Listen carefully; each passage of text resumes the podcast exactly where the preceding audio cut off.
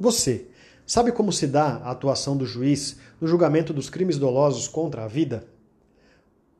Sabemos todos que, para julgamento dos crimes dolosos contra a vida, a própria Constituição Federal estabelece o júri como uma instituição em que são assegurados a plenitude de defesa, o sigilo das votações, a soberania dos veredictos e a competência para o julgamento dos crimes dolosos contra a vida.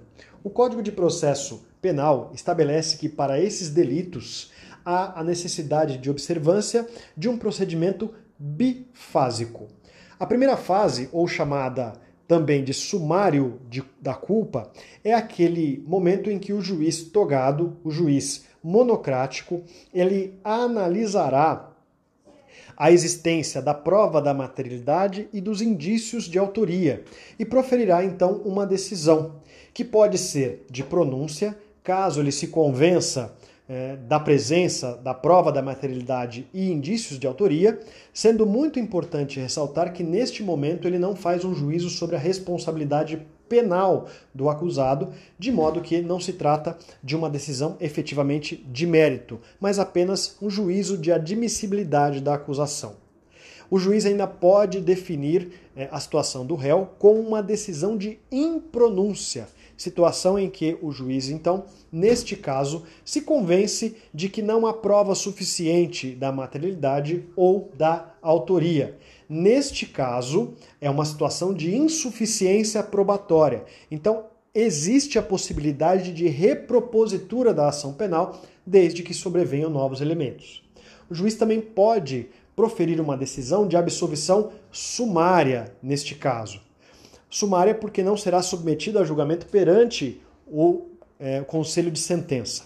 Nessas situações de absolvição sumária, o juiz se convence por meio da prova produzida de que não houve materialidade ou de que não é o réu o autor daquela ação penal, ou ainda que estão presentes é, situações que efetivamente excluam o crime de forma comprovada, de forma evidenciada havendo dúvidas sobre essa situação excludente do crime, por exemplo, excludente de licitude, por exemplo, uma legítima defesa, havendo hipótese de dúvida, o juiz deve pronunciar o réu para que essa tese seja analisada pelo conselho de sentença. Por fim, o juiz pode também proferir neste momento, nessa primeira fase, é, uma decisão de desclassificação, hipótese em que ele se convence da ocorrência de um delito diverso de um crime doloso contra a vida.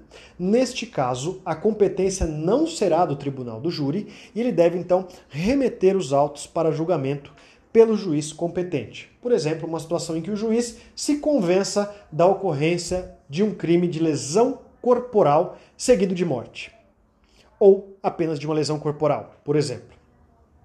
É, uma vez pronunciado o réu, dá-se então início à segunda fase é, do procedimento do júri, pronunciado o réu e preclusa essa decisão. Né? É, caso tenha sido pronunciado e não tenha havido recurso, ou caso tenha sido pronunciado e o tribunal tenha mantido esta decisão de pronúncia. Na segunda fase é, do procedimento, então, será o réu submetido a julgamento perante o plenário do júri, hipótese em que serão sorteados os sete jurados. É, haverá então novamente uma instrução processual em plenário, com oitiva de vítimas, se for uma situação de crime tentado, oitiva de testemunhas e interrogatório do acusado. É, Procede-se então aos debates por parte do Ministério Público e da Defesa e a aquisitação os critérios de quesitação e as perguntas obrigatórias estão previstas no Código de Processo Penal. O juiz deve fazer essa quesitação de forma é, objetiva, de modo que não traga dúvidas para ah, os jurados, que responderão então sim ou não às perguntas que forem feitas. O juiz deve submeter a julgamento pelo é, Conselho de Sentença também situações relacionadas a crimes conexos. A quesitação envolve, além do tipo básico, também situações relacionadas a qualificadoras. É uma observação importante é que o juiz deve formular um quesito absolutório perguntando se o jurado absolve ou não o réu considerando que o jurado pode sim absolver o réu é, de forma imotivada. Situação em que poderá haver então um recurso e o tribunal, se convencendo de que eventual absolvição for contraditória à prova dos autos, poderá determinar a realização de novo julgamento. Mas o tribunal não pode reformar a decisão para condenar ou absolver o réu. Nesses casos, a decisão do tribunal é de submeter o réu a novo julgamento, nas hipóteses em que a decisão, veredito dos jurados, contrariar a prova dos autos.